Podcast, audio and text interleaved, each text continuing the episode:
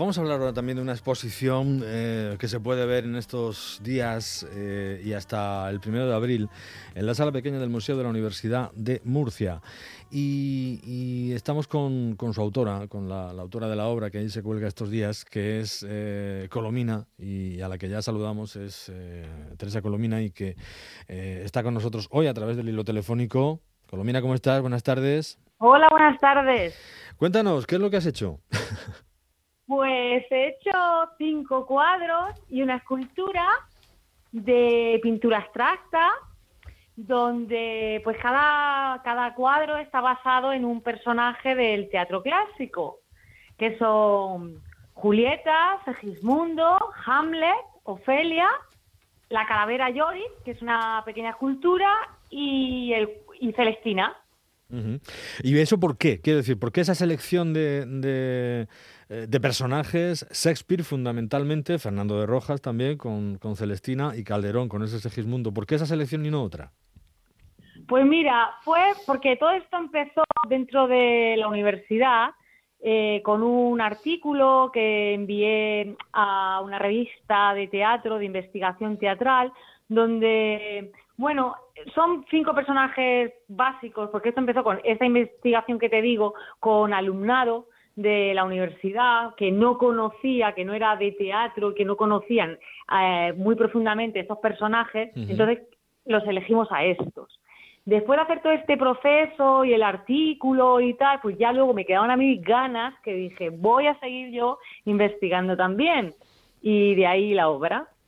O sea que te, acercaste a ellos de manera de una forma, en principio de una forma teórica, con esos, eh, con ese trabajo, ¿no? Estos cinco personajes, y, después, pues, te acercas de una manera eh, estética, pictórica, ¿no? A, los mismos, pero desde un concepto abstracto. ¿Cómo, cómo lo has llevado? Sí, mira, pues esto ha sido porque lo que nos interesaba rescatar eran las emociones de los personajes. Entonces, esa exposición, aunque tiene, por supuesto, pues su parte artística, también parte de la exposición tiene que ver con, pues, con la didáctica y con herramientas de aprendizaje. Entonces, hemos utilizado la pintura abstracta como una forma de, explorar eh, las emociones de estos personajes porque de hecho la pintura abstracta también nace como una forma de, expresión del, interior, de la emoción humana, ¿no? Em, la calavera de Yorick, que me dices que es una pequeña escultura, eh, ¿cómo es la composición que haces con Hamlet? ¿O son eh, independientes y aisladas? Eh, es aislada. Es una, el, Hamlet es un cuadro, Ofelia es un cuadro y luego está la Yorick, que es una escultura, que es una calavera, una vanita. En realidad esta escultura viene de una exposición anterior, pero a mí como me gusta concatenar una exposición y una investigación con otra, pues bueno, dije, mira, tenemos la última que estuve haciendo con Agatha Ruiz de la Prada y tal, no sé si te acuerdas, que estuve por ahí, pues de ahí eh, digo, mira, ya tenemos Yorick y vamos a empezar. Es como la, el único punto figurativo que hay en la exposición porque es una calavera tal cual, y luego ya de ahí empezamos con los personajes de, en la pintura. Hmm. Eh, ¿Qué, formatos tienen los cuadros? Pues los cuadros tienen un formato pues, de un metro, metro veinte, 90 por 90, 1,50, así. Hmm. Bueno, son formato medio tirando a, grande, ¿no?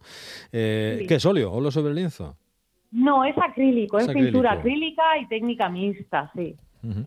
Y, la paleta de colores eh, difiere según el personaje que, tratas o, un poco esas sensaciones. Sí, a ver, cuéntame.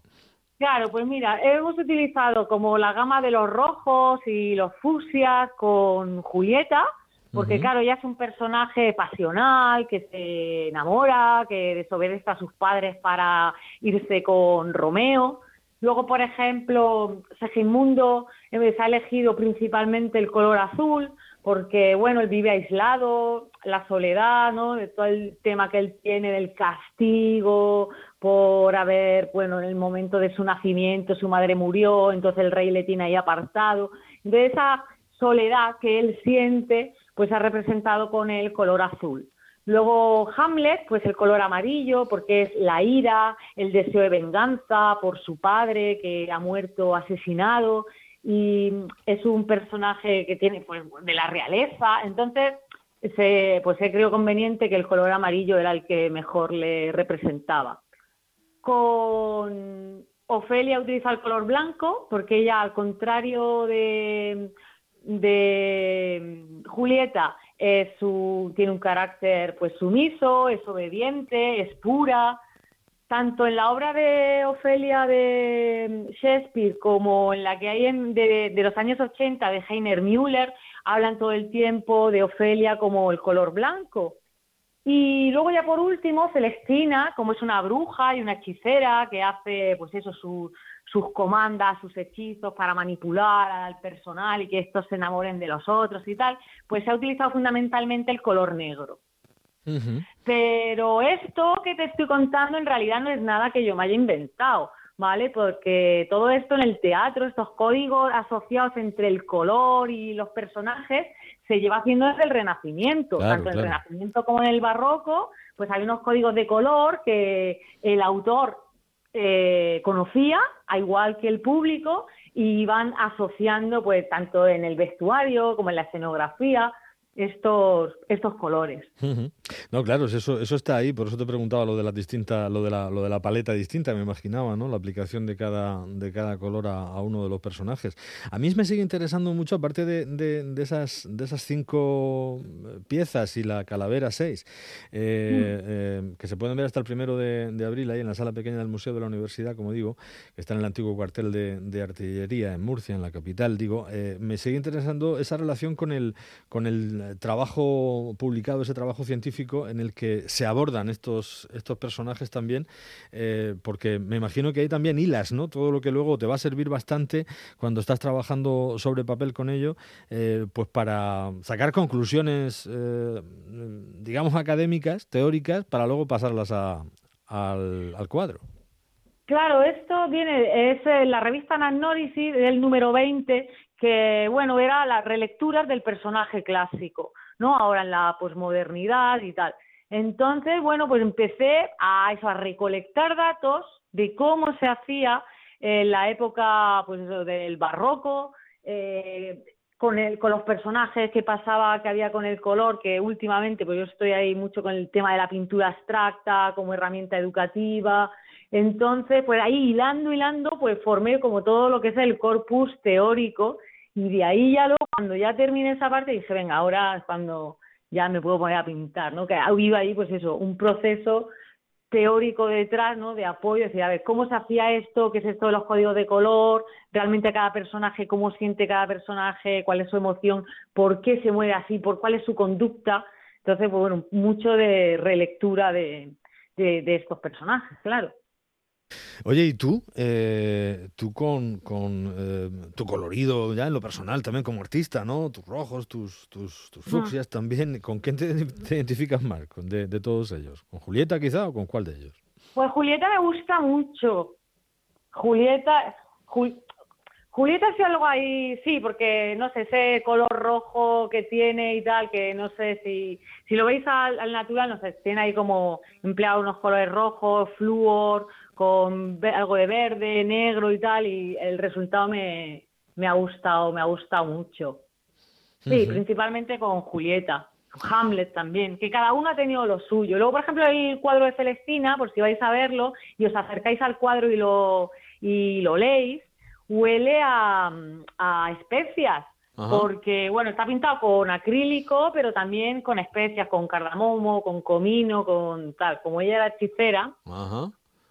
Mm. Está muy bien eso. Te habrá salido matérico, ¿no? Sí, bastante, bastante.